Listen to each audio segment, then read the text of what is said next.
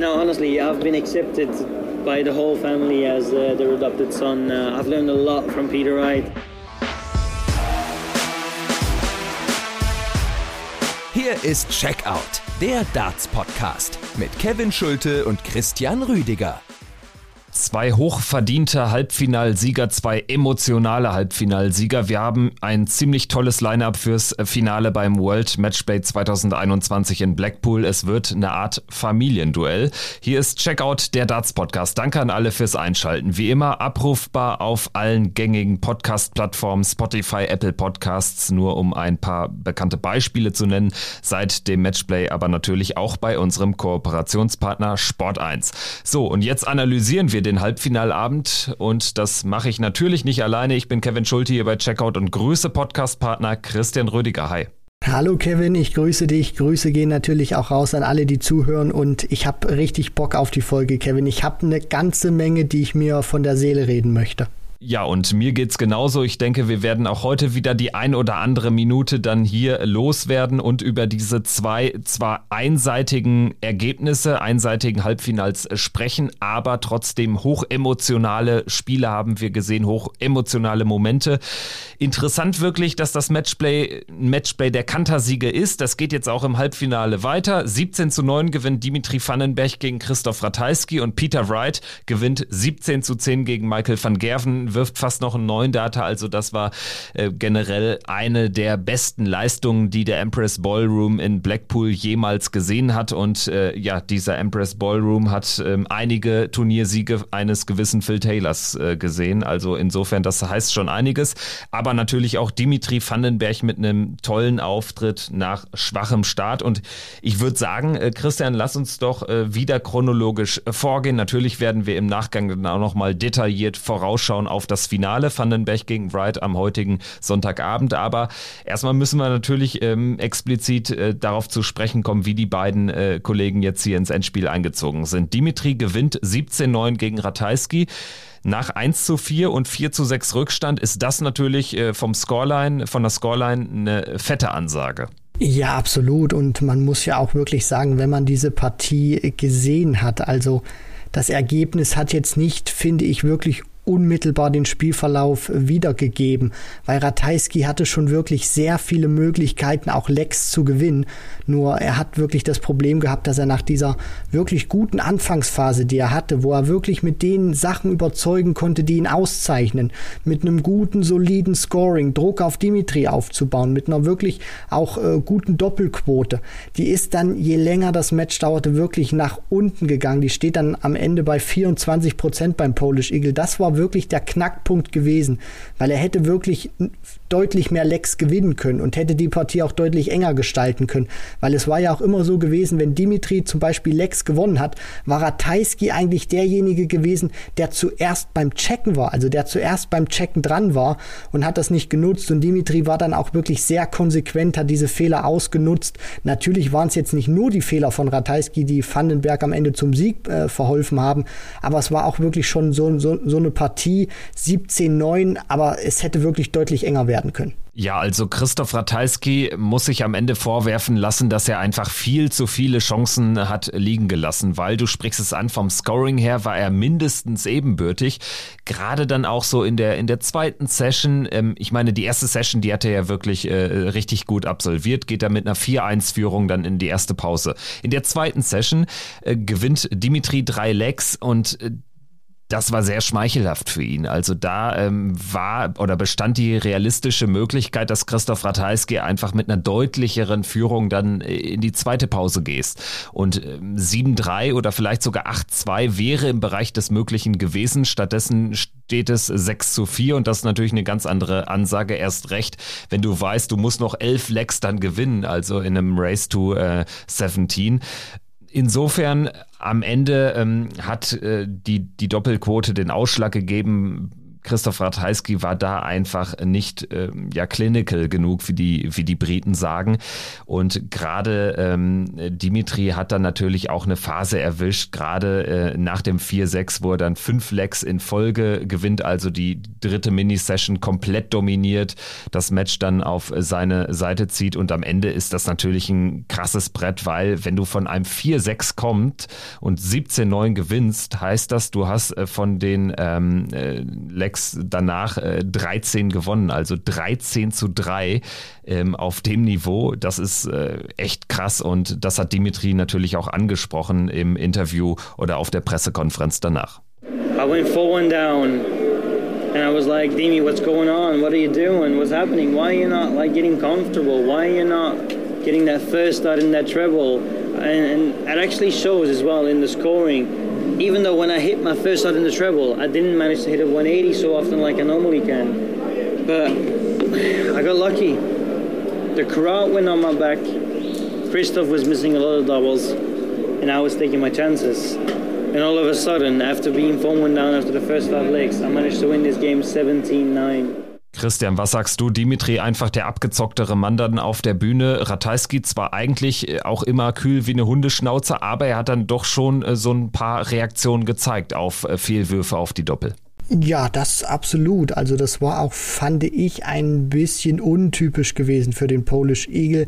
Man hat ihm wirklich schon angemerkt, das hat ihn genervt, weil so etwas kennt er, glaube ich, auch gar nicht, dass er wirklich so eine Doppelkrise hat, die sich ja dann wirklich das, das ging ja dann wirklich so ab diesem Zeitpunkt los, fand ich, wo er die Möglichkeit hatte, 7 zu 2 davon zu ziehen, wo er bei der 52 2 Darts auf die Doppel 16 auslässt und dann Dimitri praktisch reinholt, für mich ihn auch ein bisschen aufweckt in dieser Partie der dann auch wirklich langsam besser wurde. Also es war jetzt nicht dieses, diese krasse Steigerung, dass er dann plötzlich irgendwie nur noch die Triple 20 getroffen hat. Aber Dimitri hat sich mit dem Matchverlauf sukzessive gesteigert und Ratajski, dem muss ich natürlich auch ein Kompliment aussprechen. Er hat jetzt nie aufgegeben, sondern er hat es immer weiter versucht. Aber man hat ihm wirklich schon angemerkt, dass in diese vielen Fehldarts hintereinander, also ich habe teilweise wirklich so das, das Gefühl gehabt, Kevin, äh, dass der nach, nach dieser ersten Session oder äh, Quatsch, nach dieser zweiten Session, wo er 6 zu 4 geführt hat,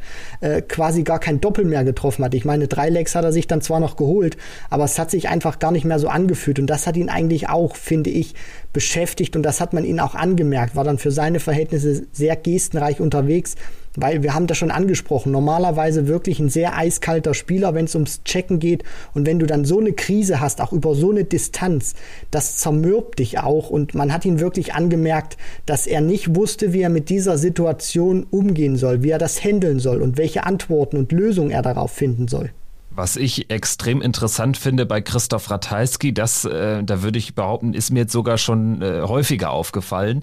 Wenn es nicht läuft, dann zeigt er aber sehr deutliche Signale, also regt sich äh, sehr gestenreich auf. Also es gibt irgendwie nicht so ein Mittelding. Entweder gar keine Reaktion oder dann eben sehr deutliche Reaktion. Und das äh, zeigt natürlich dann dem Gegner in dem Moment auch, ah, jetzt habe ich dich da, wo ich dich haben wollte. Und Dimitri Vandenberg ist äh, da der komplett falscheste oder falsch möglichste Gegner, den du dir vorstellen kannst, weil ich glaube, es gibt keinen ähm, auf dem Niveau aktuell, der das auch so gut auszunutzen weiß und der sich so gut auf sein Spiel fokussieren kann. Wir hatten es jetzt gerade in der gestrigen Podcast-Folge nach seinem oder äh, als wir dann über seinen Erfolg gegen Price gesprochen haben, natürlich auch äh, stark analysiert und ich glaube auch, diese Momente hat man wieder in dem, in dem Spiel gegen Ratajski gesehen. Äh, Vandenberg schafft es halt aktuell, diese, diese engen Partien dann sogar klar zu gewinnen, weil er dann eben so sicher ist in diesen entscheidenden Momenten, anders als seine Gegner. Ja, absolut. Und ich fand auch, das war eine sehr interessante Partie, weil wir ja auch immer wieder über diesen mentalen Aspekt bei Dimitri Vandenberg sprechen. Ratajski war ja auch so ein Spieler, das ist ja das komplette Kontrastprogramm zu einem Gervin Price. Price, der ja auch wirklich dann bewusst Emotionen einsetzt, nicht nur um sich selber zu pushen oder um das äh, Publikum anzuheizen, sondern dann auch wirklich um den Gegner zu verunsichern, vielleicht auch einzuschüchtern oder von seinem Spiel abzubringen. Und dieser Christoph Ratajski, gerade in dieser Anfangsphase, wo der wirklich wie eine Bank gespielt hat und Dimitri noch nicht so wirklich drin war, der Motor hat noch gestottert und er auch nicht so wirklich Antworten hatte auf die Würfe des Polish Eagles, war es auch wirklich schwierig. Und da hat man schon gemerkt, das ist eine komplett andere Partie als gegen Price im Viertelfinale. Weil Ratajski ist wirklich so ein Ruhepol. Der, der, der gibt dir auch wirklich null Angriffsfläche, weil er dich einfach nicht provoziert, weil er einfach auch nur dasteht im Prinzip und einfach nur sein Spiel spielt. Gary Anderson würde das ja so schön als Proper Darts bezeichnen. Also wirklich ans Oki gehen, die drei Darts werfen, zum Board gehen, rausziehen, hinten anstellen und weiter geht's. Und dass sich Dimitri dann natürlich auch aus, aus dieser Phase natürlich mit Hilfe von Ratajski rausziehen konnte, fand ich auch schon sehr bemerkenswert, weil er eben dieses krasse Kontrastprogramm zu Gervin Price hatte. Und da kann man jetzt, glaube ich, auch mal so konstatieren oder festhalten, hat man jetzt auch gut gesehen, wie Dimitri Vandenberg mindset-technisch unterwegs ist, weil er bei zwei verschiedenen Gegnern, die vom mentalen her gar nicht anders sein könnten, wirklich Lösungen gefunden hat, dann auch Partien zu gewinnen. Ja, das ist äh, gut zusammengefasst. Am Ende äh, ist er auch äh, komplett folgerichtig im Finale. Also wenn man sich jetzt äh, den Turnierverlauf anschaut, dann war es nur einmal wirklich knapp und das äh, im Zweitrundenspiel gegen Dave Chisnell, 11 zu 8 am Ende und da war es äh, gerade dann ähm, in der entscheidenden Phase aber auch Dimitri Vandenbergs Nervenstärke, ähm, die Doppel rauszunehmen, die ihn äh, dann auf die Siegerstraße gebracht haben. Er hat da ein enges Match überstanden und dann gegen Price und gegen Ratajski überraschend klar jeweils gewonnen zu 9, 16-9 gegen den Iceman, 17-9 gegen Ratajski und in dem Fall jetzt ja gegen, gegen den Polen anders als im Match gegen Price auch äh, einen relativ deutlichen oder einen schlechten Start zumindest umgebogen, umbiegen können. Dimitri Vandenberg verbessert seine persönliche Matchplay-Bilanz auf neun Spiele neun Siege und kann jetzt etwas wirklich Historisches schaffen. Er kann es schaffen, als ähm, ja, einziger Spieler in die Geschichte einzugehen, der das World Matchplay an zwei verschiedenen Orten gewinnt, weil wir erinnern uns, letztes Jahr Debütteilnahme, das Turnier fand vor leeren Zuschauerrängen in äh, Milton Keynes, war es glaube ich, in Milton Keynes äh, statt, also ganz äh, blöde Bedingungen für, für alle Sportler. Jetzt ähm, macht es die Corona-Verordnung in Großbritannien möglich, dass wir Zuschauer erleben, dass die Hallen voll sind und dementsprechend wird Dimitri Vandenberg da morgen Topmodell motiviert in die Partie gehen. Zumal es dann auch noch gegen Peter Wright geht und ja, ich habe es anfangs angesprochen, das ist ja so eine Art Familienduell. Dimitri selbst sagt ja, er ist im Prinzip von den Wrights adoptiert worden. No, honestly, I've been accepted by the whole family as uh, their adopted son. Uh, I've learned a lot from Peter Wright. There will be something more than just me against Peter Wright because exactly like everybody knows, I stayed with him for three months. He took care of me for three months. And then all of a sudden, I get onto the, uh, the World Match Play on my debut and I managed to win it. Das ist ja jetzt Storyline-technisch so genial. Ich glaube, die PDC hätte sich rückblickend nichts Besseres wünschen können, oder? Weil ich sag mal so, für die Schlagzeilenmacher in den Gazetten ist das ein gefundenes Fressen, dieses Duell. Ja, absolut. Also je nachdem, wenn man ein Drehbuch hätte schreiben müssen, dann und es man oder man ist besser gesagt äh, ziemlich kitschig, äh, kitschig hätte machen, äh, schreiben wollen, dann wäre das wahrscheinlich genau so geendet. Das ist natürlich wirklich so eine sensationelle Story Story, dass Dimitri Vandenberg quasi gestrandet war damals, als das losging mit äh, Corona, dann natürlich auch Großbritannien in Europa und dort bei ihm gestrandet ist. Und jetzt sehen sich die beiden eben wieder. Und die Frage, die sich jetzt natürlich stellt, wer holt sich das Ding? Wird es der erste Matchplay-Triumph von Snakebite Peter Wright werden oder wird Dimitri Vandenberg der vierte Spieler sein, der es schafft, den Matchplay-Titel zu verteidigen? Vor ihm haben das bislang nur Rod Harrington, Phil Taylor und James Wade geschafft äh, Quatsch, äh, Michael van Gerven. James Wade nicht, also Rod Harrington, Phil Taylor und Michael van Gerven. Ja, ich wollte es gerade sagen. Also James Wade hat vieles geschafft, aber ähm, das. James Wade hat, deswegen bin ich gerade äh, vom Kopf her ein bisschen durcheinander gekommen, Kevin, war derjenige, der zuletzt in seinen ersten beiden Jahren beim Matchplay 2-6, 2-7 im Finale stand. Und deswegen ist mir, der, äh, ist mir dieser Name gerade ins Gedächtnis gekommen, weil Dimitri Vandenberg ja jetzt auch das gleiche geschafft hat. Ganz genau, 2006 im Finale gestanden, James Wade gegen Phil Taylor, 18 zu 11 verloren, im Jahr darauf wieder das Finale erreicht und gegen Terry Jenkins den Titel gewonnen. Also James Wade haben wir auch schon hier als Sieger aus dem Empress Ballroom davonziehen sehen. Jetzt wird es entweder wieder Dimitri Vandenberg oder zum ersten Mal Peter Wright. Peter Wright war auch schon mal im Endspiel. 2017 legendäres Finale, klar unterlegen, 18 zu 8 gegen Phil Taylor, der damals äh, zum letzten Mal in Blackpool am Start war, in seinem letzten Karrierejahr und dann äh, den Titel mit nach Hause nahm. Seitdem heißt das äh, Ding ja Phil Taylor Trophy. Also, um auf deine Ausgangsfrage zurückzukommen, ich habe keine Ahnung, noch habe ich keinen blassen Schimmer. Ich würde sagen, lass uns vielleicht dieses Wright van Gerven Match erst nochmal durchanalysieren, lass uns dann nochmal zurückkommen zu ähm, ja, einem detaillierteren Ausblick auf das Endspiel und vielleicht können wir am Ende dieser Folge dann doch uns gegenseitig noch festnageln lassen. Ist das ein Plan? Sehr gerne, Kevin. Dann äh, sprechen wir jetzt über Wright gegen Van Gerven, ein Match, was auch wirklich unfassbar war. 17 zu 10 am Ende für Peter Wright. Wir hatten im Vorfeld gesagt, Peter Wright entscheidet, wer dieses Duell gewinnt. Und da würde ich sagen, lagen wir richtig. Trotzdem, dass es so klar enden würde, das hat mich persönlich überrascht am Ende, wenn man sich das Spiel nochmal anschaut, wenn man den Spielverlauf Revue passieren lässt, aber auch folgerichtig. Peter Wright, 10 Punkte im Average, knappe 10 Punkte über dem Average von Michael van Gerven der aber wohlgemerkt den höchsten Average im Turnierverlauf spielt für sich persönlich. Also über ähm, 100 Punkte im Average und trotzdem klar hinter Peter Wrights 110 zurück. Und das äh, zeigt nochmal ganz gut, schwarz auf weiß, was das für eine unfassbar krasse Leistung ähm, des Schotten war. Also bevor ich gleich wirklich auch tiefer in die Analyse gehe in dieses Match, möchte ich noch mal ein paar Worte kurz verlieren. Also so eine Leistung, wie sie Peter Wright gezeigt hat oder auch so ein Match, auch wenn es vom Ergebnis her klarer jetzt war oder deutlicher war, sind einfach wirklich Gründe, warum ich diesen Sport so sehr liebe, weil das hatte wirklich alles gehabt im Vorfeld diesen diesen Trash Talk. Peter Wright äh, macht den Mund wirklich so groß auf und äh, dann kann er so bombastisch abliefern und performen, das finde ich erstmal extrem geil. Und ähm, dass es dann auch wirklich diesen, diesen ganzen Verlauf nimmt. Du hast, die, hast diesen Trash-Talk, dieses Big Fight-Feeling. Dann liefern auch beide wirklich ab. Peter Wright spielt eines der besten Matches seiner Karriere. Und hinten raus gibt's dann auch noch diese wunderbare Geste, muss man ja dann auch sagen, wo dieser ganze Trash-Talk dann wirklich alles vergessen ist. Van Gerven, Wright tauschen nette Worte miteinander aus.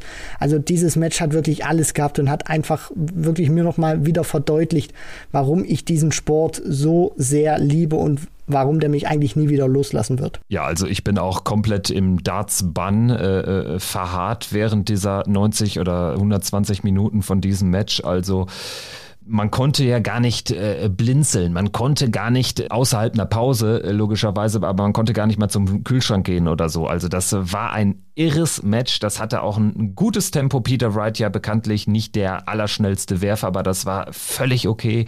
Richtig Bock gemacht zuzuschauen und wie der die Triple 20 penetriert hat, am Ende in den Statistiken sieht man es ja auch. Also äh, der hat ja auch äh, die, die 180 so häufig getroffen. Also der erste Dart war generell generell wunderbar. Also wenn da irgendwie die 92 standen oder 68, er hatte eigentlich immer zwei Darts auf Doppel, weil der erste in der Triple äh, war auch der dritte Dart war unfassbar gut. Also wie häufig hat er aus einer 140 eine 180, äh, aus einer 120 dann, also aus den ersten zwei im Triple 20 Segment eine 180 gemacht. Peter Wright mit einer grandiosen Leistung. Das einzige, was gefehlt hat, war dann der neuen Data, aber da war er ja auch ganz knapp dran. Ja, also wenn er den noch gespielt hätte, das wäre wirklich die Kirsche auf der Sahnetorte gewesen. Dann du bringst so eine bombastische Leistung, nachdem du vorher so den Mund aufmachst und so verbal austeilst und dann lässt du es da oben richtig krachen und dann noch den neuen Data zu spielen gegen Michael van Gerven, das wäre wirklich, das wäre wirklich sensationell gewesen. Schade, dass er den verpasst hat, aber äh, wenn er diese Leistung vielleicht noch mal wiederholen kann, darf, dann möchte ich da noch später was äh, äh, ein paar Worte verlieren. Er hat ja noch ein Match Zeit. Wenn er noch mal so eine Leistung wiederholen kann, dann sind acht, vielleicht dann sogar neun perfekte Darts dann auch möglich. Hast du vielleicht äh, zwei, drei ganz konkrete Punkte ausgemacht, die das Match frühzeitig in die Wrightschen Bahn gelenkt haben? Also Gab es da irgendwie Situationen gerade zu Beginn des Spiels, die dir jetzt gerade so auf Anhieb einfallen? Weil ich muss für mich konstatieren, es waren so viele Momente, die mir gezeigt haben, Peter Wright ist heute quasi unbesiegbar. Es gab nur eine ganz kurze Phase, wo Michael van Gerven ähm, das Spiel offen gestalten konnte und das war, als er dieses geschenkte 15. Leck bekam zum 15 statt äh, 4-11 aus seiner äh, Sicht, wo Peter Wright drei Darts auf Doppel 16 liegen gelassen hat. Michael van Gerven checkt das und äh, schafft danach eine 4-1-Session und äh, bei 9-11 hatte ich schon das Gefühl, ja, vielleicht kommt er nochmal ins Grübeln, aber dann nimmt äh, Peter Wright natürlich auch eine, eine 149 im richtigen Moment raus und äh, in dem Moment war dann wirklich klar, äh, Michael van Gerven kann heute nichts ausrichten, obwohl der ja auch richtig gut gespielt hat. Aber äh, ging es dir ähnlich oder hast du schon irgendwie so die zwei, drei Momente gesehen, die kritisch waren, die Peter Wright dann für sich genommen hat zu Beginn des Spiels. Ja, es, es gab so viele, dass ich das gar nicht reduzieren kann. Also es ist so ein ganz kleiner Moment gewesen, fand ich, der für das Match, glaube ich, auch sehr entscheidend war, weil Peter Wright war ja in diesem Match in der Pole Position gewesen. Also Van Gerven kam sicherlich immer mal wieder ein Stück weit näher ran und war dann auch wieder für Snakebite greifbar.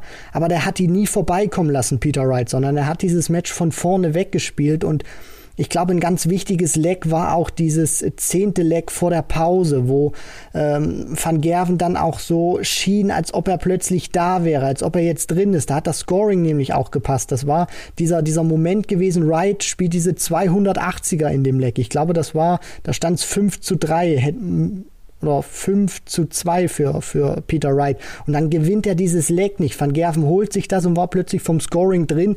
Und dann muss er eigentlich mit dem 5 zu 5 in die Pause gehen und macht dann plötzlich in dieser Phase, wo eigentlich alles läuft bei ihm, diese Fehler, diese drei Fehler auf die Doppel 16, die im Turnier nicht immer wunderbar funktioniert hat bei ihm.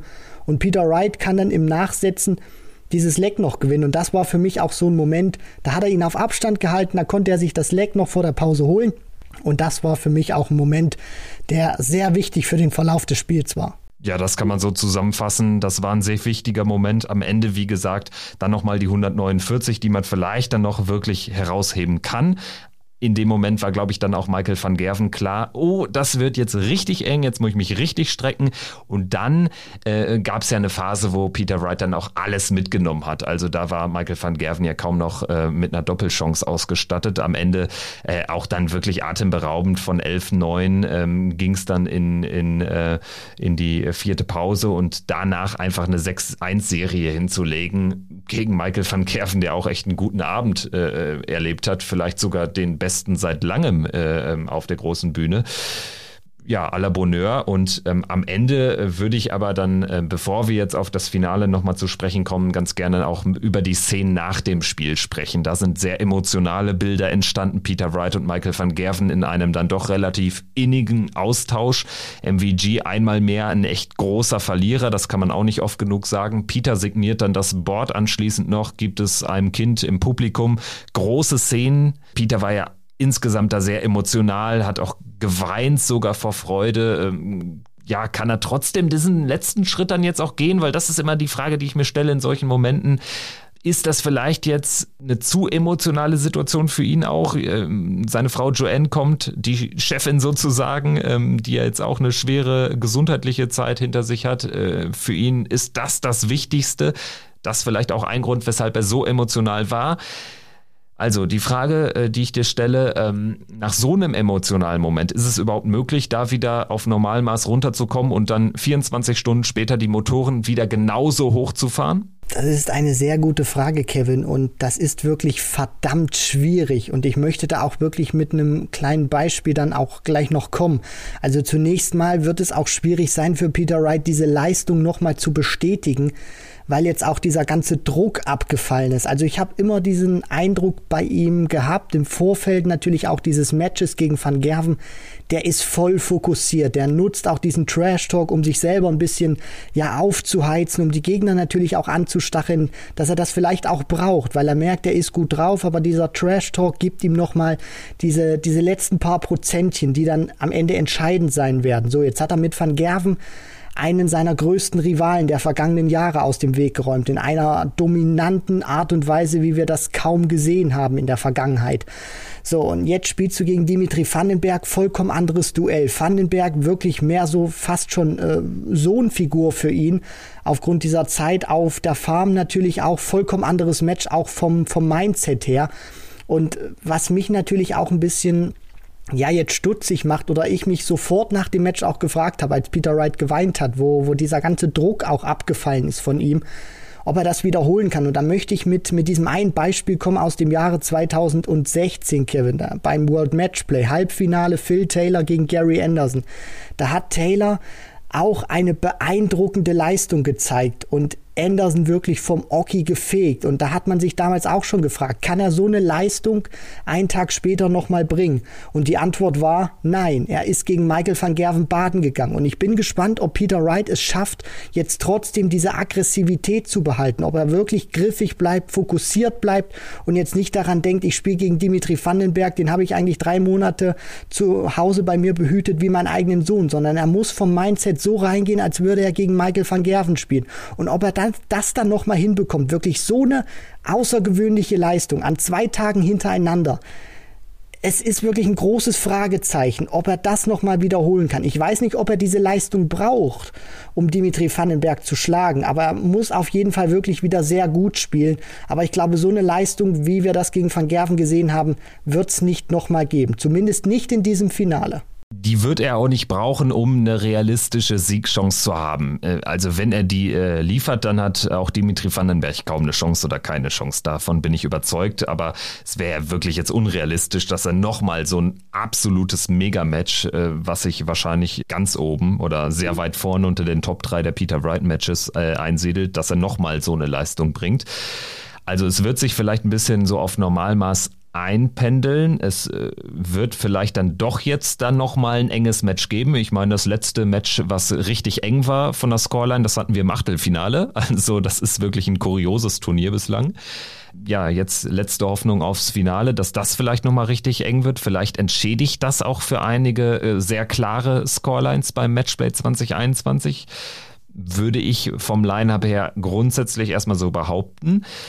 Ich glaube, man muss das trennen. Also ich glaube nicht, dass Peter Wright irgendwie Dimitri Vandenberg auf die leichte Schulter nimmt. Das äh, würde ich ausschließen. Aber worauf ich so ein bisschen abzielte ist, Darts spielt sich dann ja wie kaum eine andere äh, Sportart äh, in oder entscheidet sich auch in so vielen Kleinigkeiten und da glaube ich, ist es schwer, tatsächlich, wenn die Emotionen dann auch so mit dir durchgehen, wenn dann Joanne da ist und so, du jetzt ähm, auch diese, diese Scharte aus äh, dem Matchplay-Finale 2017 auswetzen willst. Ähm, Dimitri hat ihm was voraus, er hat das Turnier schon mal gewonnen, also der Druck, wenn irgendeiner jetzt wirklich negativen, in Anführungsstrichen negativen Druck hat, dann ist es Peter Wright. Also ich glaube, das ist einfach eine, eine schwierige Situation. Die Situation ist für Dimitri Vandenberg ein bisschen bisschen einfacher. Ja, ich glaube auch, dass du da wirklich einen Punkt hast, Kevin, weil Peter Wright hat, finde ich, ein bisschen mehr Nebenkriegsschauplätze jetzt gehabt als Dimitri Vandenberg, weil du hast das jetzt auch schon angesprochen mit Joanne.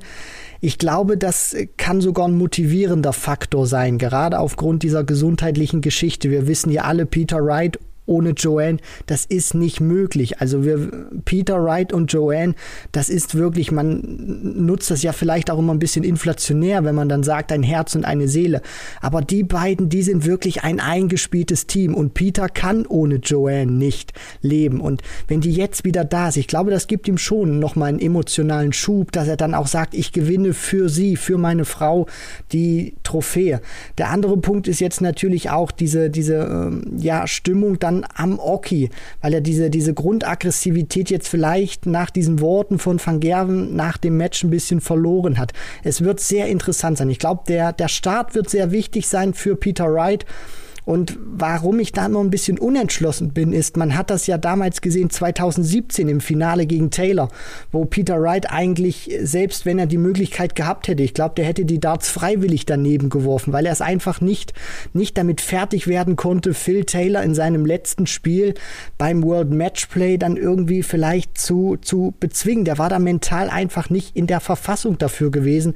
Deswegen, dass das Match gegen Dimitri kann man jetzt vielleicht nicht mit dem gegen Taylor vergleichen, klar Aber es wird für meine Begriffe emotionaler sein für Peter Wright, als es für Dimitri Vandenberg ist. Äh, vielleicht äh, aber ein bisschen weniger emotional, als es sein erstes Finale war gegen Taylor, weil da überzeugt mich deine Argumentation auch. Da hat er wirklich dann quasi freiwillig dann daneben geworfen. Ist natürlich überspitzt formuliert, aber ich äh, denke, liebe Hörerinnen, liebe Hörer, ihr wisst, was wir meinen.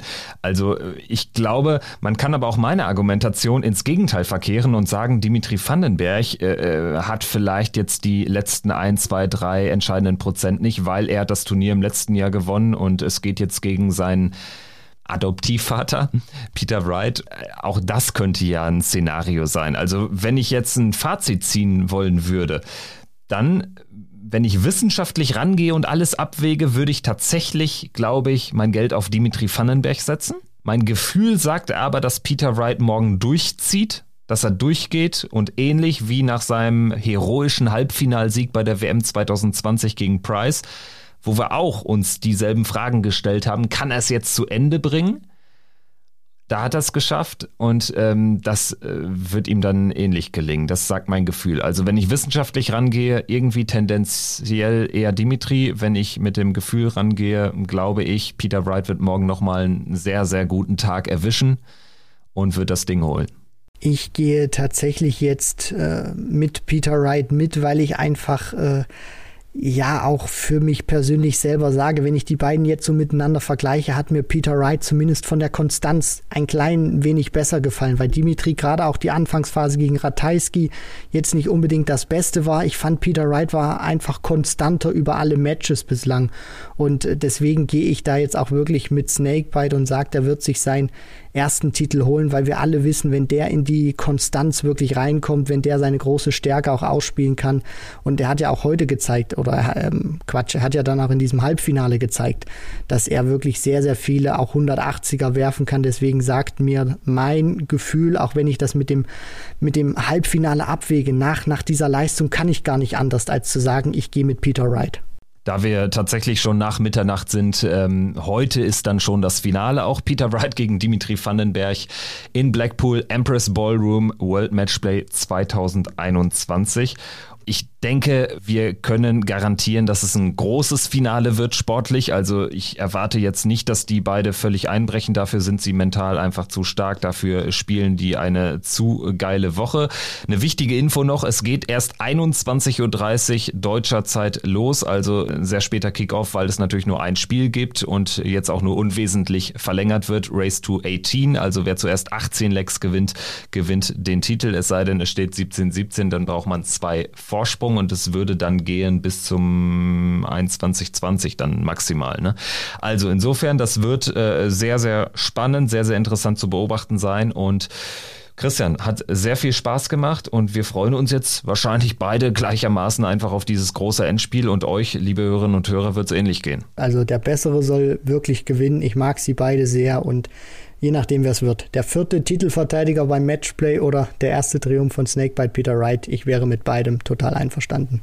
Peter Wright kann mit einem Sieg tatsächlich dann an Gervin Price sogar noch ein bisschen näher ranrücken. Dann wären weniger als 200.000 Pfund zwischen den beiden in der Order of Merit. Dimitri Vandenberg kann mit einem Sieg von Platz 5, den Platz hat er sicher nach dem Matchplay, sogar noch auf Platz 4 vorbei an James Wade rücken. Also sehr interessante Konstellation auch, was die Order of Merit betrifft. So, das war's mit Folge 192 von Checkout der Darts Podcast. Danke fürs Zuhören und bis morgen. Wir melden uns dann nach dem Finale natürlich mit einer weiteren Ausgabe am Montag. Macht's gut. Ciao. Ciao.